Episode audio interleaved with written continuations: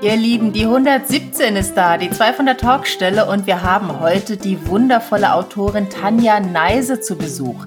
Sie schreibt verschiedene Genres, aber sehr häufig Romantasy mit Zeitreisen und wir haben mit ihr darüber gesprochen, wie das ist mit diesem Genre-Mix, mit diesem Nischenthema, wie sie es geschafft hat, da so erfolgreich zu werden. Wir haben uns mit ihr darüber unterhalten, wie Projekte laufen, wenn sie mit anderen zusammenschreibt, was sie häufiger tut und was sie an Marketing macht und wie sie mit ihren Fans interagiert. Die zwei von der Talkstelle. Der Buchbubble Podcast mit Tamara Leonhardt und Vera Nentwich.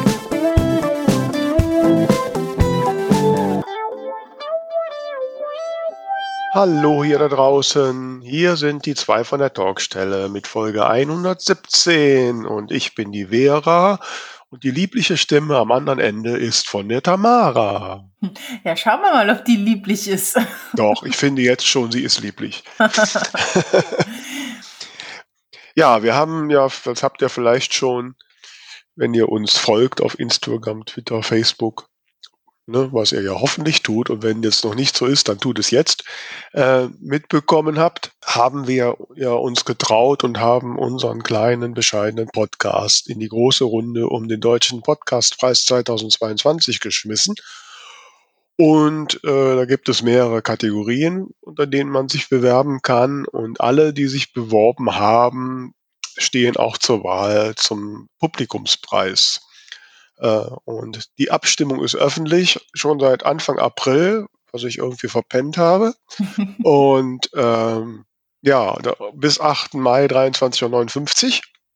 Das heißt, wir müssen jetzt in den verbleibenden zwei Wochen oder wenn diese Folge rauskommt, ist auch nur noch eine Woche, noch so richtig aufholen. Und von daher, lieber Hörer, liebe Hörerin, bitte, bitte, bitte, stimme für uns ab.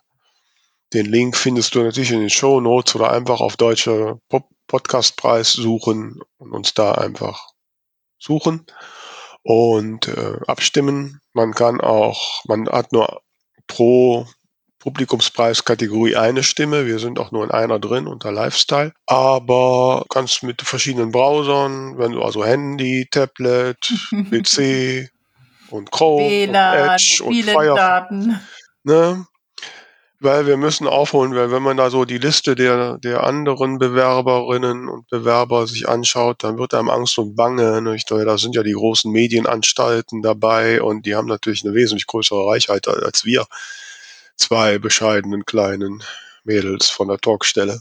Ja, ich habe mal geguckt, was es so gibt und habe dann so rumge rumgetippt und habe dann einen Podcast gesehen, wo ich dachte, oh, was machen die denn? Hatte mir vorher nichts gesagt und noch am selben Abend sah ich ihre Fernsehwerbung. da dachte ich, oh, wow, wow. ja, ja, also da ist es schon äh, ziemlich vermessen, dass wir da uns überhaupt bewerben, aber Herrgott, ne, von nix geht nix und ähm, Ja, aber hey, die Schreibbubble hält doch zusammen. Ja, das, das, da sind wir sicher und äh, wir kriegen ein paar Stimmen. Und ich weiß, vielleicht machen die gar nicht so, gar nicht so Werbung, weil diese Medienanstalten, ne, die sind ja dann so, machen ja keine Werbung, stimmt für uns ab. Das machen dann nur wir und dann kommen wir so von hinten so völlig überraschend.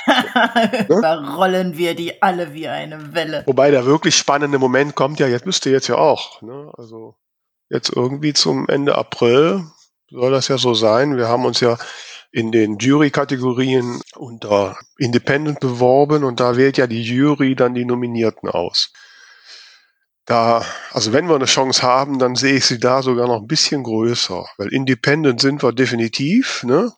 Also wenn du da draußen jetzt auch gemerkt hast, das war eine Herausforderung, dass natürlich der Publikumspreis die größere Chance ist, weil du da jetzt mitmachst.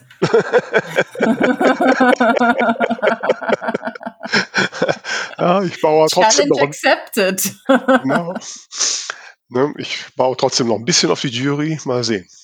Ich warte jeden Tag auf das Mail, das sagt, hey, ihr seid nominiert. Kommt nach Berlin. Ich habe mir den 23. Juni jedenfalls schon mal markiert im Kalender. Da muss man in Berlin sein. man, muss, man muss dem Schicksal ja auch die Möglichkeiten bieten und dem Universum, habe ich gelernt. Ne? So. Mhm.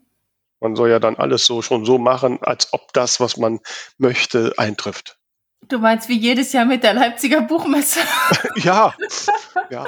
Da wurde mir diese Woche nämlich vorgeworfen. Ich habe gesagt, ähm, seit ich versuche, nach Leipzig zu fahren, wird es immer abgesagt. Und da wurde mir knallhart gesagt, dann hör doch mal auf, dahin zu fahren. ich bin jetzt also offiziell schuld. nee, das ist aber dann, nee, das widerspricht ja mein. Nein, man muss, man muss, äh, so hat, haben mir das erfahrene Freundinnen und Freunde gesagt. Ich kenne das noch aus der Zeit, als ich so die Idee hatte, ich suche mal so in Richtung Partnerschaft. Und da hat man mir gesagt, man muss alles so richten, als ob der Tütenögel schon da wäre. Also das Ja, Bett doppelt. Ich sage mal der Tütenögel. Wahrscheinlich ist das auch der Grund, warum keiner da ist, aber egal. Äh, na, man muss das Bett schon doppelt beziehen und den, den, den im Sch- Kleiderschrank schon die Ecke frei haben. Es muss alles fertig sein quasi, damit das Universum direkt zuschlagen kann. Ja, hat aber auch nichts gebracht. Also, also so machen wir das jetzt mit dem Preis. Also wir sind gerüstet. Ich habe die Klamotten, ich weiß, was ich anziehe, ich weiß, wie ich nach Berlin komme. Alles ist organisiert.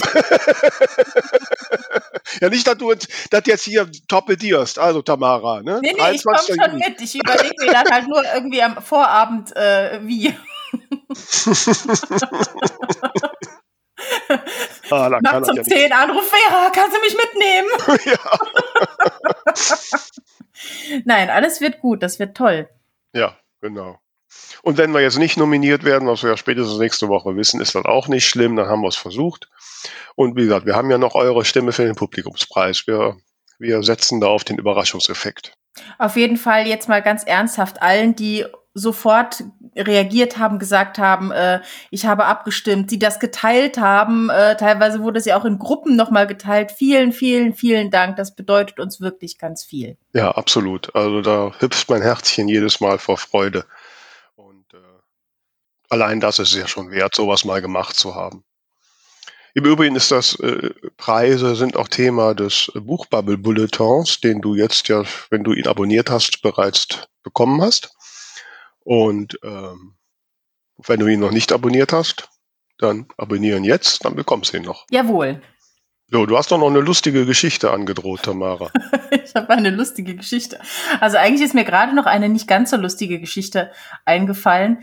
Ähm, ich habe vorhin auf Facebook gesehen, da hat was NDR Kultur oder was äh, anlässlich des Welttags des Baumes ähm, gepostet, ob man denn dem Wald zuliebe anstatt neuer Bücher lieber gebrauchte Bücher kaufen möchte. Und da war wirklich eine große Menge an Leuten, die geschrieben haben, ja, sie kaufen nur gebrauchte Bücher oder verleihen die eben an Freunde weiter und so weiter, wo ich dann doch mal anregen musste, okay, der Baum ist toll und wir können den zum Beispiel mit einem E-Book schützen, aber ähm, zum Wohle der Autorinnen und Autoren ist es auch echt toll, wenn man neue Bücher kauft. Ja, Ja, das, das ist nicht lustig. Das, Ja, das ist ein das ist- Stimmungskiller. das ist nicht lustig, aber um jetzt mal, äh, also es hat jetzt überhaupt nichts mit Büchern zu tun, aber es Ja, ist du musst, ja halt noch die, du musst die Stimmung jetzt auch wieder heben. Also, Ja, also, pass auf. Ähm, du kennst ja meinen Hund. ja. Alle, die sie noch nicht auf Fotos gesehen haben, Amy ist braun-weiß gefleckt und ihre eine Popobacke ist weiß. So, und neulich, als wir spazieren waren, habe ich sie danach gekämmt und dachte mir, warum ist die denn da so rot? Und habe dann überlegt, gut, vielleicht hat sie sich irgendwo in irgendwelche Beeren reingesetzt oder so. Wird schon wieder weggehen. Aber am nächsten Tag war sie immer noch rot. Und am übernächsten immer noch. Und nach so einer knappen Woche habe ich mich wirklich gefragt, warum hat die so rote Farbe am Hintern? Abends sitze ich mit meinem Mann auf der Couch und er sagt, guck mal, was sind denn das für rote Flecken hier auf dem Sofakissen? Und ich sag so ganz unbedarft, oder werde ich mich wohl nach dem Haarewaschen mit feuchten Haaren draufgelegt haben? Und in dem Moment macht Klick. Oh mein Gott, ich habe meinen Hund gefärbt.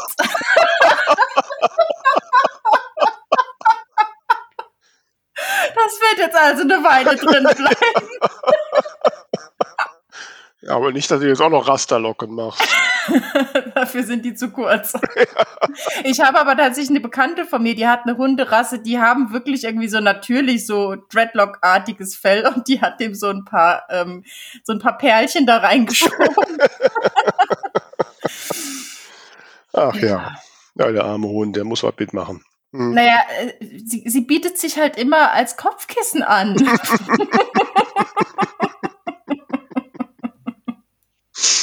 Ja. Ja, wie kriegen wir denn jetzt die Kurve? Genau, das habe ich mir auch gefragt. Ne? Wie kriegen wir jetzt die Überleitung hin? Äh, also man kann definitiv sagen, dass wir als Gast heute eine sehr sympathische und nette Person haben. Ne? Was passt das, ja noch? Das passt. passt ja. Ne? Das finde ich jetzt ist schon ziemlich eloquent. Auf jeden so. Fall. Dann sag uns doch mal, wer da jetzt kommt. Wir haben heute mal wieder eine ganz zauberhafte Autorin bei uns und ich habe festgestellt, wir sind im Moment so ein bisschen im Saarland-Modus. Die Vera war neulich hier im Saarland. Wir hatten äh, Martina Straten aus dem Saarland hier, wir hatten die Isa Theobald aus dem Saarland hier, den Danny R. Wood aus dem Saarland und jetzt haben wir wieder eine Autorin, die zumindest gebürtig aus dem Saarland ist, auch wenn sie, glaube ich, schon eine ganze Weile geflohen ist. Wir haben sie eingeladen, weil uns das Thema Romantasy mal sehr interessiert hat und deswegen gab es natürlich nur die eine, die da Expertin für ist. Herzlich willkommen, liebe Tanja Neise. Ich danke euch, dass ich bei euch zu Gast sein darf. ja, schön so am frühen Morgen. Wobei ich muss ja gestehen, ich habe mich ja vorbereitet. Ich habe hab, äh, einen, deinen Wikipedia-Eintrag gelesen und schon allein schon finde ich schon toll, dass du einen hast. ähm, und, und da steht drin, du bist im Rheinland-Pfalz geboren. Du bist überhaupt keine gebürtige Saarländerin. Ja. ja, ich bin in Saarburg geboren. Gehört zwar fast zum Saarland dazu, aber gehört offiziell zum, zur Ah, Moment. Und verbrachte den Großteil ihrer Kindheit im Saal. Ja, ja. Steht das habe ich auch nicht bestritten. Genau. Gut, gut. Verzeihung, ich nehme alles zurück und behaupte äh, irgendwas anderes. In Saarburg war ich jetzt gerade. Da bin ich nämlich mal hingefahren, da mit dem Wasserfall da mitten in der Stadt und so. Da genau, kommst du her. Ja. ja. Also da bin ich geboren. Viel Zeit habe ich da nicht verbracht. Die meiste Zeit war ich dann im Saarland und danach sind wir ähm, in Schwarzwald noch ein, zwei Jahre gezogen, dann nach Berlin mehrere Jahrzehnte und jetzt wohne ich in Brandenburg. Doch wieder zurück aufs Land. Ja, genau. Also wenn man ein Landkind ist, dann ist es doch gerade, ich denke mal, wenn man ein bisschen älter wird und ein bisschen mehr Ruhe haben möchte, dann doch ganz schön, wenn man mal wieder dann die frische Natur erleben können und nicht immer nur diesen Mief und die schlecht gelaunten Großstädte um sich hat. Na gut, das ist jetzt ein, das ist ein Berliner spezieller Effekt da mit der schlechten Laune, glaube ich. Ja. Das stimmt, da hast du recht.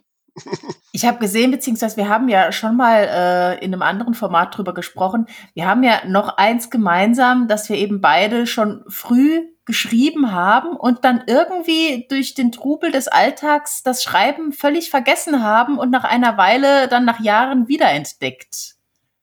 Ja, das stimmt. Also ich bin als, als junges Mädchen habe ich halt war das so mein Traum. Ich will ein Buch schreiben. Dann habe ich mir immer, ich weiß nicht, damals gab es noch diese klobigen alten Schreibmaschinen, wenn man mit den Fingern dazwischen gerutscht ist, dass man sich richtig doll wehgetan hat. Damit habe ich dann versucht, ein Buch zu schreiben, aber es war dann sehr mühselig, weil ich auch nicht das nicht gut schreiben konnte mit der Schreibmaschine. Ähm, habe dann viel von Hand auch immer geschrieben, oft ähm, hauptsächlich dann Gedichte und so etwas. Und naja, dann kam man in die Pubertät und dann wurden die Gedichte schwermütiger das Warum, das ist der, der Grund des Lebens wurde erfragt. Nein, und dann irgendwie später, so mit 16, 17, 18, habe ich dann eigentlich aufgehört. Also dann kam so der Alltag rein, Ausbildung, mhm. Schule, alles Mögliche, auf was man sich konzentrieren wollte. Und das war dann wirklich von mir weggegangen, sozusagen. Und dann warst du ja quasi auch eine der Self-Publisherinnen der ersten Stunde und hattest auch richtig großen Erfolg mit deinem ersten Buch. Na, nicht ganz der ersten Stunde. Ich glaube, die ersten waren so um 2012, 2013. Na gut, des ähm, ersten Tages. Ja, nicht der Stunde, der, des Tages, ja genau. Nee, und dann war das so, ich weiß nicht, ich hatte damals angefangen zu schreiben, weil mein Mann hatte immer gesagt, Mensch, mach doch mal, versuch doch mal, das ist bestimmt dein Ding. Aber ich habe dann immer gesagt, naja, es ist schon ein Unterschied, ob man liest oder ob man ein Buch schreibt. Das ist dann schon irgendwo, habe ich mir das nicht ganz zugetraut. Ja, und dann war 2012 kam mein Kleinster in den Kindergarten und dann habe ich mir wirklich mit einem Schulheft und einem Bleistift habe ich mich hingesetzt und habe angefangen, die ersten Wörter von meinem ersten Buch zu schreiben. Ja, und dann wurde das 2000, das war 2012 und 2014, September, glaube ich, war das, ähm, habe ich dann den Orden der Weißen Orchidee veröffentlicht im Self-Publishing. Ja, und wenn ich jetzt so, ich habe ja, wie gesagt, ne, mich ja vorbereitet, habe dann so ein bisschen mal so deine, deine Buchliste so durchgeschaut und du bist ja wirklich, ähm, ja, womöglich da auch einer der wenigen, die ja durchaus erfolgreich verkauft sind, aber letztlich bei Amazon geblieben sind. Ne, wenn ich das richtig genau. sehe, veröffentlichst du jetzt immer noch zwar über Amazon Publishing oder äh, 47 47 North heißt das, glaube ich, ne? Also mhm. also ist ja auch Amazon. Ähm, Hat es dich da nie mal gereizt, mal zu anderen zu gehen oder die Welt außerhalb die Amazons zu erforschen? Ja, schon, aber ich muss sagen, ich bin da immer so, ja, ich traue mich vieles nicht und bin da recht schüchtern und zurückhaltend und ähm, man merkt mir das meistens nicht so an, weil ich das ja doch recht gut überspielen kann. Im Laufe der Zeit habe ich das ganz gut gelernt. Aber ähm, dieses neue Wege gehen fällt mir recht schwer und versuch dieses Klinkenputzen, dieses mhm. nehmt ihr mich und dann diese Rückschläge zu verkraften. Das ähm, denke ich mir, dass das für mich ziemlich schwierig ist. Dieses Buch veröffentlichen, das habe ich ja auch nie groß gemacht, um irgendwie Erfolg zu haben. Das war einfach nur, ich schreibe ein Buch, ich veröffentliche das und habe das später in meinem Regal stehen und kann sagen, guck mal Kinder, Mama hat mal ein Buch geschrieben. Gar nicht mal, um da irgendwie von zu leben und damit Erfolg zu haben. Dass das dann letztendlich doch so gut geklappt hat, das war wirklich ich denke mal zum Teil auch Glück, weil es gibt viele Autoren, die schreiben und ähm, davon leben möchten und es trotzdem nicht schaffen. Und äh, manchmal ist das halt einfach so ein Zusammenspiel, bist dann mit, der, mit dem richtigen Buch zur richtigen Zeit am, im richtigen äh, Medium da unterwegs, das bei Amazon zum Beispiel in dem Moment in so einen richtigen Algorithmus reinrutscht. Mhm. Und ähm, ja, ich hatte wirklich Glück, muss man sagen. Das ist eine mhm. ganz große Bei dir haben sie noch nicht angeklopft. Ich meine, du bist doch erfolgreich. Normalerweise kommen doch dann ähm, doch, durchaus mal Anfragen, oder? Doch, ich bin im Moment ähm, stehe ich mit Lübbe im Verhandlungen, also da ah, bin ich noch ein bisschen am Ausprobieren. Pieper hatte auch mal angefragt, aber da war das eine reine, ähm, wie heißt das? Also wenn es nur aufs E-Book-Marketing rausläuft, also aufs E-Book-Publishing. Mhm. Und das wollte ich dann nicht. Da habe ich gesagt, dann kann ich es auch alleine machen. Also mhm. Ja, klar, da hat man nicht viel gewonnen. Nee. Mhm. nee, wenn, dann will man ja auch in den Buchhandel. Also, dass man mhm. wirklich sagt, man liegt dann bei Thalia eventuell aus oder mhm. Meiersche oder was Janda. Das bist ja jetzt, wenn jetzt du über, kein ja, ja, klar. Aber bist ja, wenn du jetzt über Amazon machst, ja, Buchhandel klappt dann ja eher nicht, ne? Ähm, genau. Schmerzt das hier und da, wenn du in Buchhandlung gehst und weißt, wie viele Leserinnen und Leser du hast und du stehst trotzdem nicht im Buchhandel? Ja, ja, das schmerzt schon. Also ich denke dann auch mal so, also es gibt auch so Rückmeldungen von äh, Leserinnen, die gehen dann hin und sagen, ja, ich werde gerne das Buch von Tanja Leise bestellt. Die gibt's überhaupt, das gibt's überhaupt nicht, das Buch. Dann sage ich so, ja, das gibt's ja schon. Ähm, ich sehe es doch bei Amazon gelistet. Ich wollte jetzt aber Sie unterstützen, weil, ähm, weil ja gesagt wird, man soll im regionalen äh, Buchhandel kaufen. Und dann wird Ihnen ganz knallhart gesagt, man kann das nicht bei Ihnen bestellen. Also Sie könnten mhm. ja auch über meine Webseite bestellen, wenn Sie da mhm ähm, flexibel wären. Aber das tun sie ja nicht. Also das ist schon manchmal. Ja, ich glaube, da ist oft auch einfach ein Wissensdefizit, dass sowas genau. möglich ist. Na gut, da muss man jetzt aber ein bisschen auch die, mal die Breche für die Buchhändler. Das ist für die ein extrem komplexer Weg und komplizierter mhm. Weg. Das ist neben deren wahren Wirtschaftssystem. Die müssen für ein Buch alles Mögliche extra machen. Ja, da kann ich dann schon nachvollziehen, dass man da ein bisschen mhm. zögerlich ist. Was mich ein bisschen wundert, ist, dass Amazon Publishing, die ja eigentlich ein Verlag sind, ich meine, die könnten die Bücher doch zumindest im VLB und so eintragen. Und, das äh, tun sie ja jetzt. Also du kannst jetzt, ich glaube seit letztem Jahr ist das, ähm, sind die, die Amazon Publishing Bücher auch über die ganzen Händler zu bestellen. Ja gut, also müsste die liegen der, zwar nicht aus, aber, aber du dann kannst müsste der Buchhandel doch jetzt das nochmal bestellen können. Genau, das kannst du jetzt machen. Nur die, wenn ah, ja. du jetzt im Self-Publishing irgendwas machst, dann ja, gut, dann halt nicht. immer noch dann, Aber vielleicht kannst du mal kurz erläutern, wie sich das jetzt genau verhält. Also klar, normalerweise Amazon gehst du eben als Self-Publisherin hin. Die haben jetzt auch einen Verlag. Unterscheidet der sich in irgendeiner Form von den klassischen großen und kleinen Verlagen oder ist das genauso? Hast du dort deine Lektorin, Coverdesigner und so weiter? Also ist das ein, vollwertiger Verlag in der Form? Also für, für mich ist es ein vollwertiger Verlag. Also ich habe mhm. äh, meine Ansprechpartnerin, das ist die ähm, bei mir die Katrin, da, mit der spreche ich dann alles ab, äh, vorab, was, was ich als nächstes schreibe, in welche Richtung das Ganze gehen soll, dass wir so ein bisschen gucken, was ist denn im, am Markt im Moment gewünscht. Wenn ich jetzt hier mit einem absoluten Nischenthema komme, dann wäre das natürlich nichts für den Verlag, dann wäre mhm. wär das eher was für Self-Publishing. Ähm, dann wird ganz normal alles übers, über den Lektor abgewickelt, danach gibt es einen Korrektor, das Cover wird bei einer einer renommierten Designfirma in München erstellt. Also es funktioniert alles ganz normal wie in einem mhm. Verlag auch. Spannend. Ja, also die haben ja auch mehrere Unterverlage. Es gibt ja dieses M-Edition, das ist ja Krimi und Thriller. Mhm. Dann gibt es Mount Lake für romantische Sachen, Tinte und Feder. 47 North, das ist halt extra für diese Fantasy-Sparte gewesen, aber soweit ich weiß, wird da gar nicht mehr groß dieser Verlagsarm bedient, weil mein neues Buch ist ja jetzt am 12. erschienen und das ist bei Mondlake veröffentlicht worden, obwohl es Romantasy ist. Mhm. Ja, wobei du sagst, äh, dass das so ein Nischengenre ist. Ich meine, du hast ja da äh, ja so das einige äh, Bücher zum Thema Zeitreisen und so gemacht und ich weiß, ich habe letztens mit einer Literaturagentin gesprochen und wir haben darüber gesprochen, ja, ob wir vielleicht zusammenarbeiten und was ich denn da schon so schreiben könnte und welche Ideen ich da so hätte. Und da habe ich auch gesagt, oh, ich würde total gerne mal was über Zeitreisen schreiben. Und da hat die mhm. sofort abgewunken und hat gesagt, nee, Zeitreisen, vergiss es, geht mhm. nicht. So, und dann gucke ich bei dir. Obwohl das total gern gelesen wird. Ja, ja. ja. ja. Also das scheint ja für die, für die etablierten Verlage oder sowas schon so ein Nischengenre zu sein. Mhm. Und ich, obwohl ich muss sagen, jetzt zum Beispiel Emily Bolt hat ja, glaube ich, auch gestern oder irgendwann jetzt die Tage ihr neues Buch veröffentlicht. Und soweit ich weiß, handelt das auch von Zeitreisen. Dieses Palast der Lügen oder irgendwie so heißt das. Das ist, glaube ich, bei Carlsen erschienen.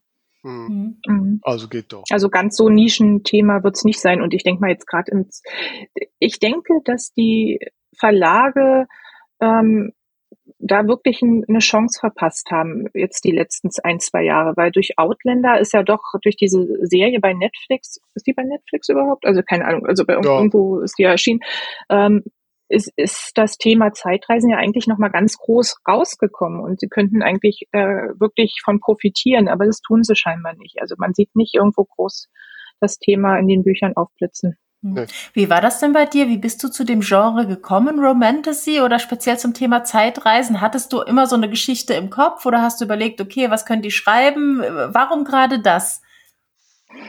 Also ich bin entdeckende Schreiberin. Für alle, die das vielleicht nicht wissen, ähm, das ist eine Sache, ich setze mich wirklich ran, habe eigentlich noch gar nicht groß was im Kopf, es sei denn, ich muss für einen Verlag ein Exposé vorher schreiben, dann klar, dann hat man einen Faden, an dem man sich langhangelt.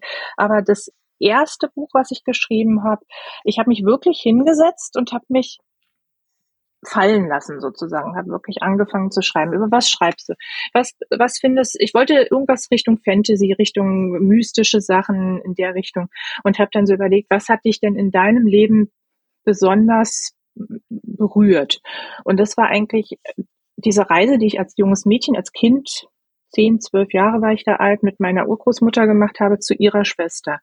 Und ähm, das ist auch der Anfang dieses Buches. Man, man besucht, äh, also die, die, das, die junge Frau erbt einen Hof im Brandenburgischen ähm, und das ist praktisch der Hof der Schwester meiner Urgroßmutter. Und ähm, da habe ich, die hatte damals so heilende Kräfte. Also es wirklich so bestimmte Sachen, die in dem Buch beschrieben werden, sind mir als Kind passiert. Ich hatte immer viel Kopfschmerzen und sie hat mir die Hand aufgelegt und hat irgendwas gemurmelt und dann waren die Kopfschmerzen weg. Oder sie hat bei einer Warze die Hand aufgelegt und die verschwand. Also es ist jetzt nicht von einem eine Sekunde auf die andere, aber ja. innerhalb von ein paar Tagen war die weg.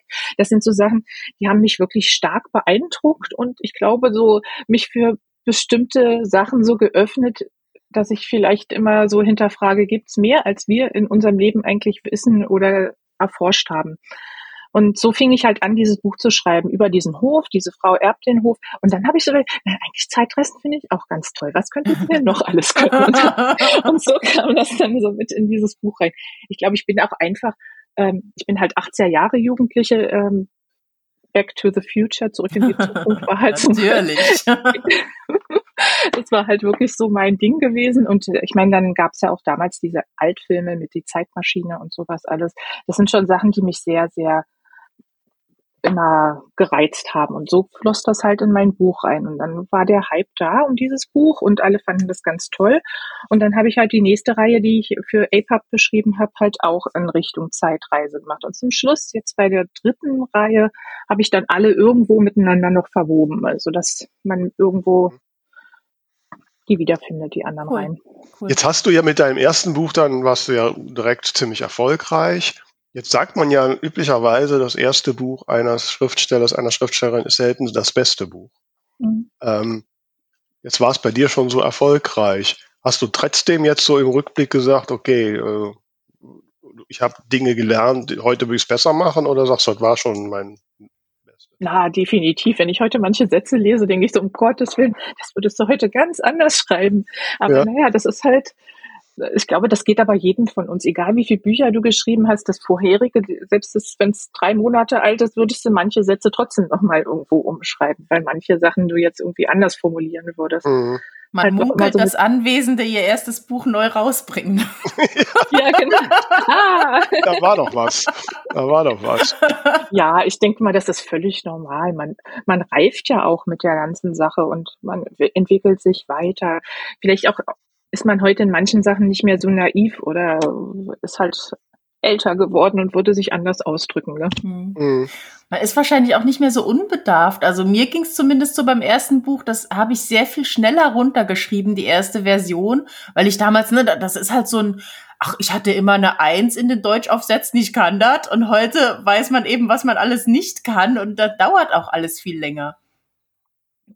Ja, also äh, ich habe eigentlich ziemlich lange, ich glaube, ich habe fast zwei Jahre an dem Buch gearbeitet, bevor ich es veröffentlicht habe. Beim, ich denke mal, weil ich es einfach auch nicht jetzt veröffentlicht habe, weil andere das lesen sollten. weil es Mhm. darum ging es mir ja auch nie. Ja. Das ist so wirklich gewesen, ich bringe das raus. Ja, ja, gut, dann machen wir noch ein E-Book draus. Karina, meine Freundin, äh, hat das Cover gemacht. Ja, dann gucken wir mal. Und dann habe ich, dann habe ich, dann, ich weiß nicht, ich hatte beim Matthias Martin gelesen, ja, wenn man Glück hat, verdient man mit dem ersten Buch 50 Euro. Da habe ich gesagt, na gut, also okay, Cool. damit kann man ja sowieso nicht äh, irgendwie groß verdienen. Also deswegen ging es mir nicht ums, ums Finanzielle und habe dann also, und dann habe ich irgendwann mal raufgelegt, äh, das hat, hat jemand gelesen. Gibt es irgendjemanden, der, den, den ich kenne, der ein E-Book-Reader hat? War das auch? das war ja auch vor acht Jahren oder sieben, siebeneinhalb Jahren, hat ja auch noch nicht, so, haben noch nicht so Ja. viele Leute ein E-Book-Reader. Da hab ich mir Ja. Wer könnte denn das gewesen sein? Sagen ein paar dazu? Ich so, Gott, wer ist das? Also es war wirklich so, wo ich dachte, um Gottes Willen, jemand liest mein Buch. Wer, wer ist so frech und lädt sich das runter? Das so ein bisschen creepy. Ähm, und ähm, ja, und dann hatte tatsächlich die, das war Santina Breitbach, die hat ähm, auch ein, ist auch Bloggerin, die hat dann irgendwann bei mir angeschrieben, mich, mich angeschrieben und meinte so, kann ich bei dir ein signiertes Buch bestellen? Ich so, Scheiße, kenne ich auch nicht.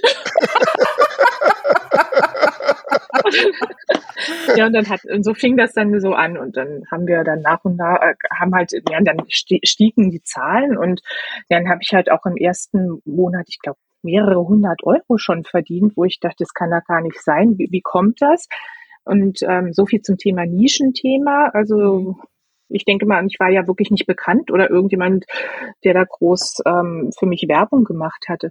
Ja, und dadurch kam ich dann in diesen tollen Al Amazon-Algorithmus rein und wurde dann für einen Kindle-Deal ausgewählt. Und dann stieg das Ding in die Top 10 rein. Und dann, Hm. äh, dann Ja. wandte sich halt auch APUB an mich und wollte mit mir einen, einen Vertrag machen und halt auch den Folgeband herausbringen. Ja. Mhm. Cool. Jetzt ist das, wenn ich das richtig sehe, quasi Urban Romantasy. Das ja, das Neueste nicht mehr. Das, also da hast du auch eine komplette Welt erschaffen. Ja, nicht, nicht ganz. Es ist schon ähm, im Bereich ähm, der realen Welt, aber ein Mhm. bisschen abstrakter und halt auch ähm, in der Vergangenheit. Mhm. Okay. 1750 rum spielt das. Jetzt muss ich aber noch mal fragen, also als ich, die ich mich in den ganzen Genres schon so immer verhudle, ist Romantasy eine eigene? Nee, es ist Fantasy. Es ist eigentlich Fantasy. Romantasy ist, glaube ich, einfach eine Wortspielerei gewesen, die irgendjemand mal ähm, in den Raum geworfen hat. Ähm, manche sagen, ich wäre es gewesen, was definitiv nicht so ist. ist ähm, aber schöne aber, Legende. Ja, ja, genau. Die Erfinderin des Romantasy. Warte, ich aktualisiere schnell deinen Wikipedia-Antrag. Ja, nein, aber ich weiß es nicht. Das kam irgendwie, da wir, es ist eigentlich romantisch, es ist Fantasy und dann haben wir, und dann habe ich das, ich glaube, ich habe es irgendwo gelesen und dann habe ich geschrieben, ja, das ist halt Romantasy. Und da habe ich das halt mit in den Klappentext reingepackt. Mhm. So. Und den, beim Klappentext hat mir damals noch Claudia Winter geholfen. Die kennt ihr bestimmt auch mittlerweile sehr gut. Die ist ja auch immer in den Top Ten bei den Spiegel-Bestsellern. Und die hat noch gesagt, komm, wir wurschteln zusammen ein bisschen. Und dann haben wir da rumgewurschtelt und haben diesen Klappentext noch hingeschrieben. Also wir waren damals in der Bücherwürmer-Gruppe. Mhm. Die kennt ihr wahrscheinlich auch von Facebook, diese ja, große ja. Mhm. Buchgruppe. Und dadurch sind wir da zusammengekommen und haben dann da halt den Klappentext geschrieben. Und also ich wäre nie auf die Idee gekommen, dass das Ding damals so erfolgreich dann anlief, anlaufen würde. Aber es ist schon sinnvoll, dass man das irgendwo trennt, weil es ist ja ein Unterschied, ob ich jetzt eine Fantasy lese, wo eben auch ganz viel Romance mit drin ist, oder ob ich dann eben, äh, keine Ahnung, Ringe in einen, äh, in einen Feuerberg werfe. Also, ja, genau. Ne? Ja, wenn sie dich also über den Feuerberg küsst, dann ist das auch wieder dann ist es wieder. Und vor allem worauf in den Schlund hinabsteigt. Ja, oder genau, so. genau, genau. Ja, aber worauf ich eigentlich hinaus wollte, also wenn man sich mal so deine, äh, deine Backlist anschaut, da ist ja schon auch, dann hast du neben diesen Geschichten eben sowas wie äh, Love Rules oder Drei Herzen, ein Versprechen, äh, Lost and Found in New York, was dann, wenn ich das richtig einordne, reine Romance ist. Mhm. Jetzt das dein neuestes Buch ist quasi historisch, also du bedienst ja dann doch verschiedene Genres. Wie, also alles unter einem Pseudonym auch oder beziehungsweise unter deinem Namen. Ähm, wie, wie handhabst du das? Du hast doch da schon verschiedene Zielgruppen oder lesen dieselben Leserinnen deine Bücher alle? Also ich habe ein paar, die da das wirklich trennen und sagen, nein, ich lese nur Fantasy und aber die meisten lesen doch beides. Kann ich also wirklich so bestätigen. Hm. Das heißt, allein deswegen, ich meine, ich habe es jetzt auch wirklich nur am Cover mir eigentlich gedacht, was mhm. was ist. Das reicht für dich, um das klar äh, für deine Leserin ich, deutlich ich, zu machen. Ja, ich hatte zuerst eine Weile versucht, also nicht versucht, jetzt überlegt, ob ich ähm, das unter einem anderen Pseudonym herausbringe. Aber dann habe ich auch überlegt, es ist ja Quatsch, weil ähm, mit meinem Namen habe ich mir ja schon einen Namen gemacht und ähm, wäre wär ja blöd, wenn ich das nicht ausnutzen würde und das versuche dadurch auch, also davon auch zu profitieren. Und dementsprechend habe ich halt auch die Liebesromane unter meinem Namen rausgebracht. Hm, hm. Ja, ich meine, ich man erkennt es ja wirklich deutlich. Mhm. Ja, und ich finde das auch trotzdem noch naheliegend. Okay, das eine ist Liebesroman ohne Zeitreise und das andere ist halt Liebesroman mit Zeitreise. Aber trotzdem genau. ne, kriegen sie sich am Ende, hoffe ich doch. Genau. jetzt, ja. Also bis jetzt habe ich noch kein, kein, kein nicht Happy End geschrieben. Und finden zurück in ihre Zeit. Genau. Ja, Oder auch nicht.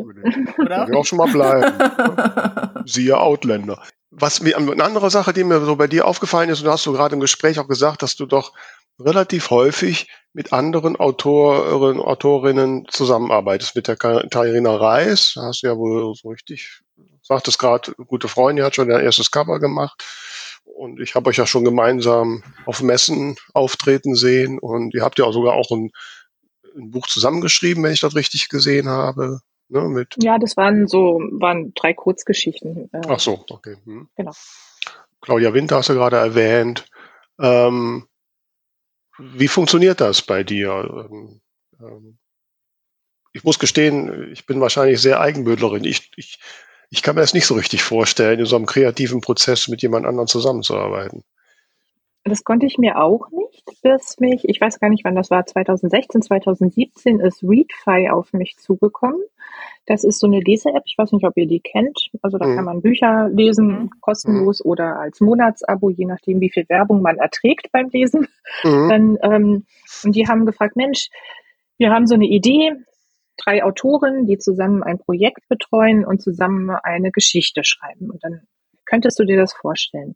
Und dann war halt Pea Jung und Sina Müller waren im Gespräch, die ich beide damals auch schon gut kannte und mit denen befreundet war. Und da habe ich gesagt, ja, sofort, ich würde das gerne mal ausprobieren. Also gerade wenn das eine Sache ist, die auf, die war auf zehn Folgen ausgelegt und die Folgen waren jeweils recht kurz, also um die 100 Seiten.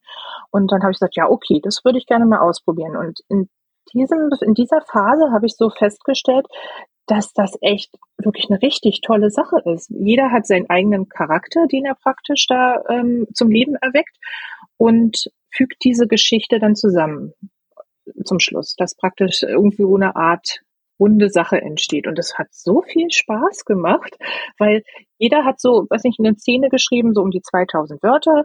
Dann haben wir diese Szene praktisch an den nächsten weitergeschickt. Und du kriegst ja sofort ein Feedback für diese Szene. Funktioniert die? Was, ähm, da fehlt mir was? Oder da, oh, das ist ja super, das hast du so schön geschrieben. Also man hat gleich so ähm, wirklich ein gutes Gefühl, wenn man diese Szene geschrieben hat. Und geht dann auch mit einem viel besseren Gefühl an die nächste Szene ran, weil du ja sofort weißt, ja, das funktioniert, was du getan hast. Und nicht erst am Ende des Veröffentlichungsprozesses, wenn man schon äh, mit den Nerven am Ende ist und nicht weiß, ob das Buch wirklich so geliebt wird oder nicht. Also das hat mir wirklich Spaß gemacht. Und daraus ist halt diese Three Hearts Together Reihe äh, entstanden die zuerst über diese Lese-App dann lief und später dann bei Hippomonte Publishing als Taschenbuch und E-Book nochmal veröffentlicht wurde. Ich glaube, drei Teile. Ja. Und was machst du, wenn du eine Szene schreibst und die anderen sagen, na ja, aber so richtig gut ist er nicht? Ja, dann, das ist ja nicht so, dass so eine ähm, destruktive Kritik, sondern das ist ja dann eher eine konstruktive Kritik, wo man dann, wo dann geschrieben wird, Mensch, das wird, da würde ich noch mal ein bisschen ausschmücken. Das ist für mich jetzt nicht so ganz nachvollziehbar. Sowas kommt dann halt in der Richtung. Mhm. Oder teilweise sogar Vorschläge. Was hältst du davon, wenn du das und das schreiben würdest? Also so gehen wir eigentlich miteinander mhm, okay. um. Ich denke mal, man muss demjenigen auch vertrauen, mit dem man da mhm. zusammenarbeitet, dass es halt harmonisch abläuft. Und mit den beiden wusste ich, wir liegen auf einer Wellenlänge und das klappt super. Ne? Mhm. Also da habe ich mehr geschrieben und besser geschrieben, als wenn ich alleine bin, wirklich. Ich erinnere mich gerade dran, wie ich in der Grundschule mit meiner Schulfreundin Vera, nicht Nentwich, in einem Schul, in einem Schulbuch zusammen eine Geschichte schreiben wollte und es mich damals schon verrückt gemacht hat, wenn mir das, was die Vera geschrieben hat, nicht gefallen hat. Ach Gott. ich glaube, da muss man schon der Typ Gute für sein. Ja, das stimmt. Aber bei uns ist ja das Gute, muss man immer sagen, jeder von uns hat ja, ähm, es ist klar ersichtlich, wer was geschrieben hat. Okay. Also von daher musst du ja auch damit leben, dass das deins ist und das okay, ist okay. von den anderen. Also jeder von uns hat, also ich hatte die Well geschrieben und, und dementsprechend das Interessante bei der ganzen Sache, jetzt komme ich, schweife ich, schweife ich nochmal ab, ähm, dass Leser wirklich genau wussten, wer was geschrieben hat oder beziehungsweise mhm. ähm, wenn jetzt das meine Leser waren, die haben sofort du du hast du hast die Valerie geschrieben, die Well. Da habe ich gesagt, ja stimmt, woher weißt du das? Ja, das ist doch ganz klar, ich habe sofort deine Stimme herausgehört. Ich so, okay, aber das fand ich also fand ich wirklich gut. Also das hat mir echt gefallen, dass dass man da so so halt schon erkennbar ist für die Leute. Mhm. Ne? Mhm. Das ist spannend. Mhm. Das also Tamara, vielleicht müssen wir doch mal die zwei von der Talkstelle Roman machen. Ne? Naja, wenn man ja. quasi, wer was geschrieben hat, dann kann ich da schon eher mitleben. Na jetzt komm hier. du bist für die Liebe zuständig und ich bringe die Leute um. Okay? Hm. Du machst Aber jetzt nochmal zu diesem Genre-Mix, ich nenne es jetzt mal so. Ähm, wie machst du das denn, um da so das Gleichgewicht zu halten, eben zwischen dem Fantasy-Anteil und dem Romance-Anteil? Also, dass das nicht zu sehr in die eine oder andere Richtung abdriftet? Oder sagst du einfach, es kommt so raus, wie es rauskommt und dann gucke ich danach, wo ich es einordne? Ähm, ich schreibe auch, selbst wenn ich ein Exposé habe, immer noch entdeckend. Also klar habe ich dann so mein Grundgerüst von zwei, drei Seiten, wo ich weiß, wo es hingeht. Aber im Endeffekt fülle ich das ja doch nochmal ganz anders auf. Und ich versuche immer, dass es einigermaßen spannend bleibt, auch wenn es romantisch ist. Dass es, ähm, ich mag es, wenn Leute in meinen Rezensionen, ne, wenn ich da lese, ich konnte es nicht mehr aus der Hand legen, ja. musste es bis, bis heute Nacht um drei musste ich lesen. Ähm, ich mag das total. Also ich mag mhm. gerne dass es spannend bleibt. Ich, ich bin aber auch nicht so der, manche sagen, ich, ich schreibe zu wenig, schmücke zu wenig aus, aber so lese ich auch gerne. Ich lese nicht gern drei Seiten Beschreibung, wie die Hütte aussieht und wie das Besteck neben dem Teller liegt oder keine Ahnung, ihre Frisur ist dreimal um den, um den Finger rumgewickelt worden. Nee, das sind so, das bin ich halt nicht. Und ich denke mal deshalb, ähm, gibt's halt die Leser, die mich mögen oder, oder beziehungsweise meine Schreibe mögen und ähm, die Leser, die das halt sehr ausschweifend mögen, die kommen mit meiner Sache überhaupt nicht klar. Mhm. Deswegen, ja. ich, ich schreibe halt gerne zielorientiert so. Und ich muss wirklich beim Überarbeiten nicht löschen, sondern eher auffüllen. Ja, ja. Das geht mir auch so. Aber ich kann mir vorstellen, das ist tatsächlich ein Problem, weil ich erinnere mich, beim ersten Buch hatte ich eine Testleserin, die nur High Fantasy liest normalerweise. Und mhm. der hat mein Buch eben gar nicht gefallen, weil die gesagt hat, ja, äh, wie sieht denn das da aus und so. Und ich, ich beschreibe halt immer, gerade jetzt bei Räumen, eigentlich die Dinge, die ich brauche, die, mit denen eben mhm. interagiert wird und denke mir, die Leserinnen und Leser können sich den Rest selbst auffüllen. Genau. Und die wollte alles wissen und eben das ist das, was mich bei Fantasy immer so ein bisschen stört, wenn ich zehn Seiten lang lesen muss, wie ein Wald mhm. aussieht.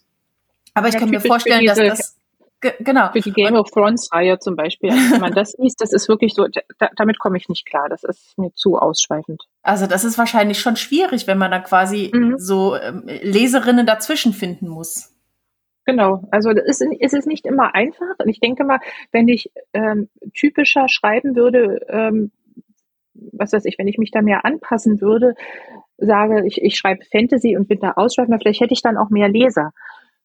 Ich weiß es nicht, aber vielleicht wäre ich dann wiederum zu typisch für alles und wäre dadurch auch nie aus der Masse herausgestochen. Das kann, kann natürlich auch daran liegen. Ich weiß es nicht. Es ist halt.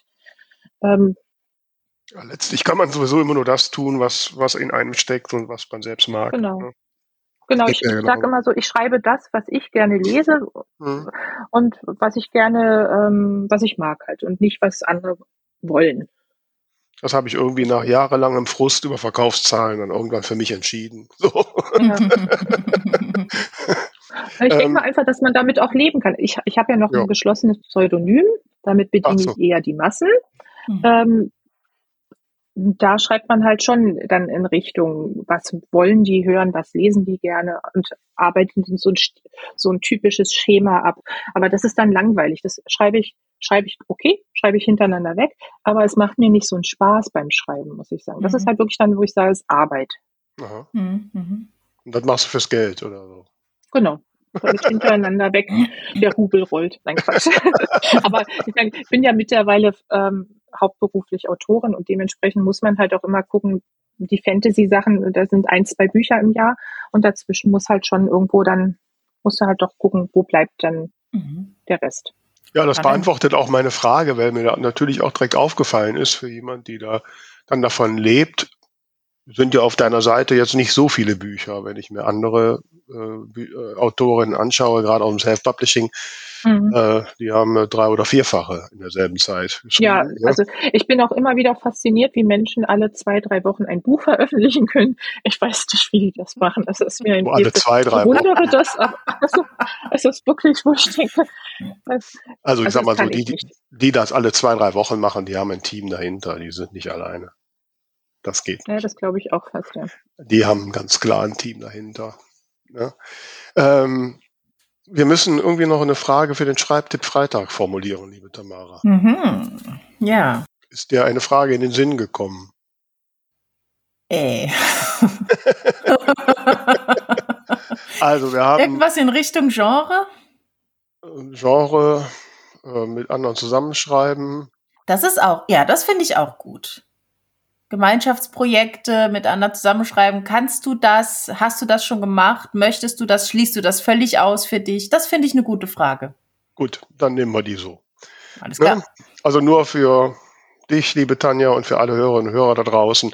Wir stellen ja für jede Folge immer eine Frage, äh, auf die dann unsere Hörerinnen und Hörer und alle, die mitmachen wollen, das unter dem Hashtag Schreibtipp Freitag dann am Freitag, wie der Hashtag schon sagt, ähm, gerne posten können und sollen auf sämtlichen Plattformen und äh, sich darüber austauschen können. Und wir hoffen dazu ein bisschen zum Austausch und auch ja durchaus zur Weiterbildung beitragen zu können.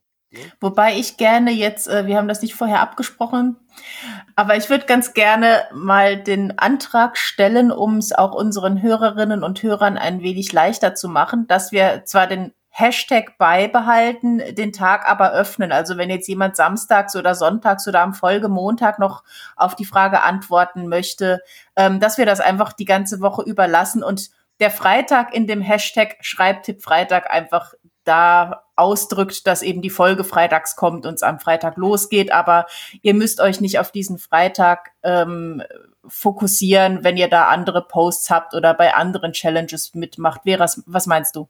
Der Antrag ist äh, vollumfänglich angenommen. Also, Sehr gut. Das ist gar kein Problem. Das machen wir gerne so. Du hast gerade noch was anderes oder vorhin was anderes noch gesagt. Äh, das ist mir da auch ein bisschen aufgefallen, als ich mich so mit dir beschäftigt habe. Ähm, du hast von einer Facebook-Gruppe gesprochen, von den Bücherwürmern.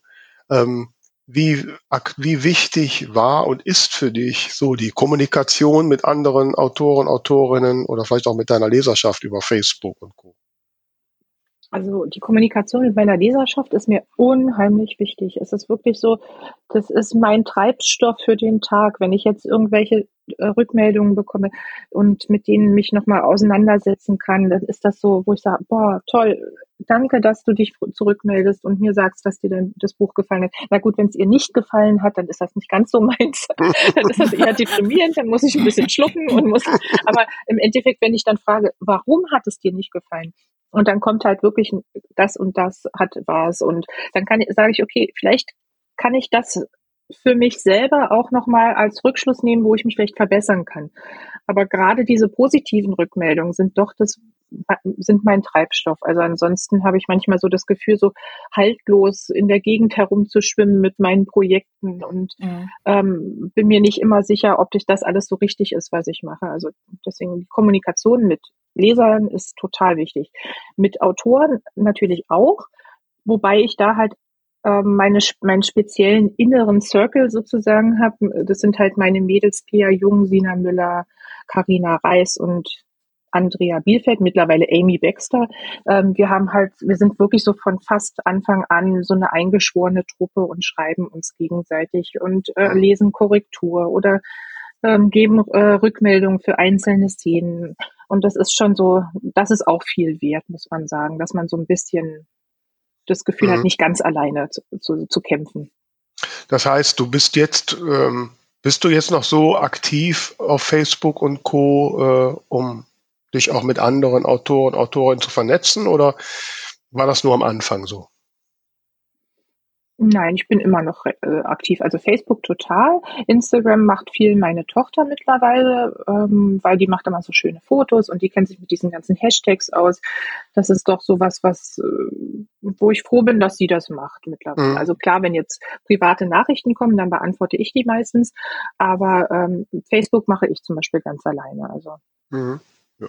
Ja. so eine Social Media Managerin äh im, in der Familie zu haben, das hat was. ne, gerade. Ja, vor allen Dingen diese Fotos zu machen. Das ist, ja, so, mein, das ist ja wirklich eine, eine Sache, die einen total mitnimmt mit diese ganzen Deko-Sachen und dann muss das positioniert sein und so. Ich meine, und sie macht das richtig toll, muss ich sagen. Sie macht wirklich tolle Bilder. Mittlerweile ähm, verdient sie jetzt sogar schon Geld damit für andere Autoren und, mhm. und ähm, macht auch auf Fiverr irgendwelche anderen Sachen. Also das macht sie wirklich ganz toll. Finde ich wirklich für 17 Jahre ganz klasse. Ja, super. Und eine tolle Hilfe. Hm, das kann mir gut, also die bräuchte ich auch. Also bei Instagram tue ich mich ja auch immer schwer. Ne? Tamara weiß mhm. das. Ne? Ich mhm. klage immer mein Leid. Sie hat immer die tollen Ideen und ich denke, scheiße, da muss ich was machen.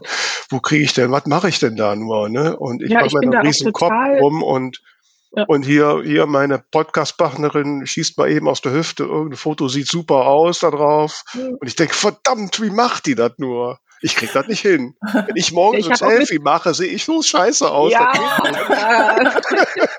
du kennst ja den Ausschuss oder, nicht. oder diese ganzen Grafiksachen. Also wenn man da schon, da verzweifle ich schon dran, welche Schriftart muss ich da raufpacken und wo soll das hin und dieser goldene Schnitt. Und ich mache mir da wahrscheinlich dann viel zu viel im Kopf und deswegen bin ich total froh, dass meine Große das macht. Und ich sag, du, ich brauche dafür ein Bild, dafür brauche ich was und dann macht sie das und dann mhm. bin ich immer ganz glücklich und zufrieden. Ja, ich guck gerade. Sieht wirklich sehr schön aus. Und vor allem, also wo ich mich dann immer schwer tue, jetzt, ich sehe hier gerade noch aus der Weihnachtszeit ein Bild mit Tannenzweigen und, und getrockneten Orangen ja. und Tannenzapfen und sowas. Also mit sowas tue ich mich tatsächlich schwer, mit diesen klassischen Bookstagram-Deko-Bildern. Genau. Äh, entweder habe ich dann auf der, auf der Untergrunddecke irgendwelche Hundehaare, die ich nicht wegkrieg, oder irgendwo ist eine Falte, die mich stört. Mm. Also da, das ist auch nicht so mein Ding.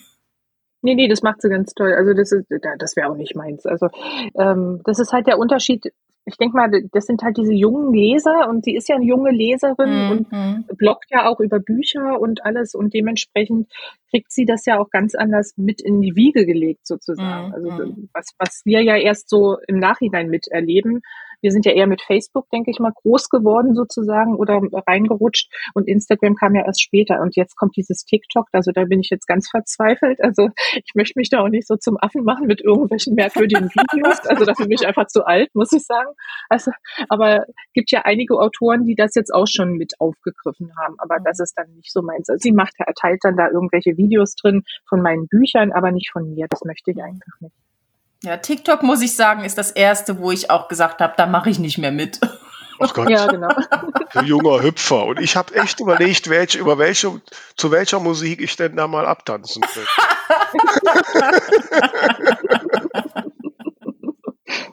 Ja, manche Sachen sind ja wirklich niedlich, aber ich denke mal, das hat ja dann nichts mit dem, mit meinem Schreiben zu tun. Und ich will ja nicht, dass sie die Bücher lesen, weil ich da groß und toll rumhampeln kann und mich da zum Affen machen, keine Ahnung. Aber nicht. Also geizig geht's doch immer nur um die, um den Namen, um die Bekanntheit und äh, ja, aber da, nee, oh, die, also die tanzt so toll, da gucke ich mal, was die schreibt. Dann muss sie auch gut schreiben können. Ja. Wenn sie so ah, schön hampeln kann. Naja, peinlich soll es natürlich nicht werden, wobei, wenn ich so äh, an meine Versuche mit dem YouTube-Kanal und so denke, da, da gibt es peinliche Dinge im Internet, die werde ich auch nicht mehr los. das, das, ist halt so, da muss man drüber stehen. Deswegen liebe ich ja Twitter. Ne? Ich liebe Twitter. Da schreibe ich 140 Zeichen und gut, mittlerweile darf man ein paar mehr schreiben und gut ist. Muss nicht schön aussehen, ich hau dann einfach rein und gut ist. Ja. was würdest du denn, äh, oder anders gefragt, so jetzt läuft's bei dir ja rund, du hast, äh, wie du gesagt hast, Verlagsverhandlungen und so. Was würdest du dir, wenn du dir jetzt so die, deine schriftstellerische Zukunft malen könntest, wie würde sie aussehen? Ja, ich hätte halt schon gern den Erfolg, den ich bei Amazon habe, auch gerne im Buchhandel. Ja. Mit gedruckten Büchern. Und natürlich der Traum eines jeden Autors, ich hätte gerne eine Verfilmung.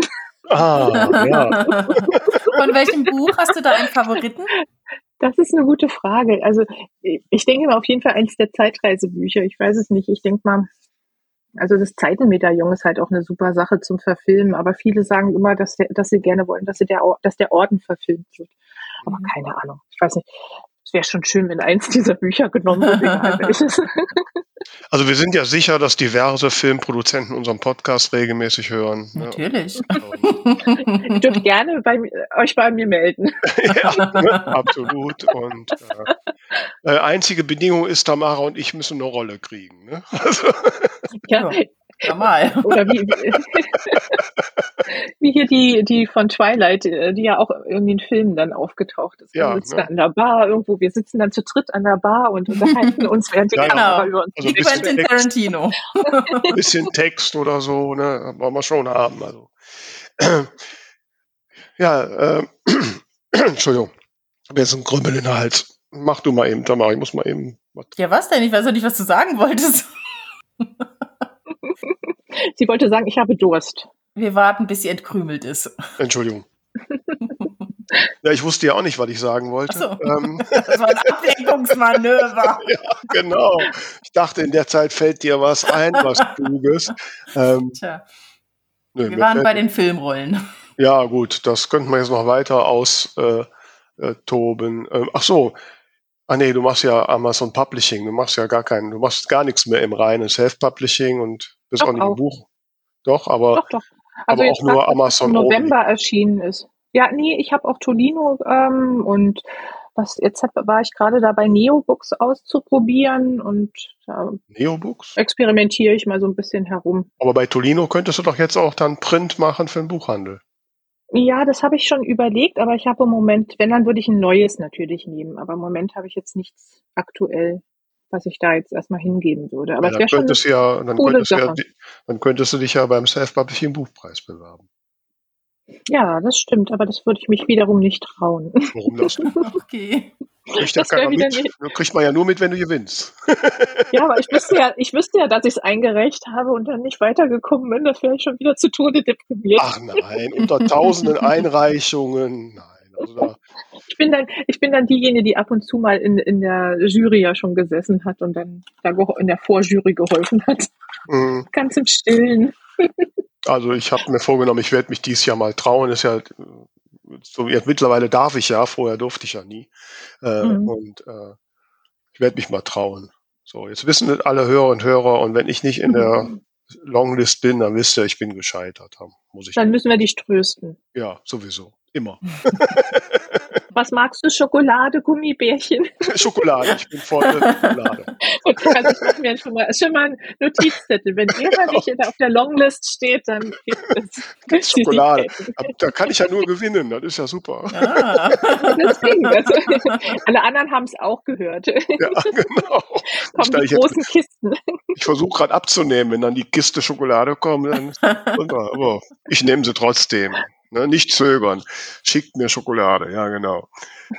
Ja, liebe Tanja, es ist äh, wirklich sehr faszinierend, so deine Geschichte zu verfolgen und äh, weil sie wieder mal ja doch ein bisschen anders ist. Ich hatte früher mal gedacht, es gibt so dieses, dieses, ja, dieses Erfolgsrezept, was sie alle machen. Aber mittlerweile habe ich jetzt so viele andere Autoren, Autorinnen hier im Podcast kennengelernt, die alle ein bisschen anders sind. Und es hängt wahrscheinlich immer nur einfach daran, dass man selbst das macht, was man gerne macht und sich treu bleibt, dran bleibt und Bücher schreibt.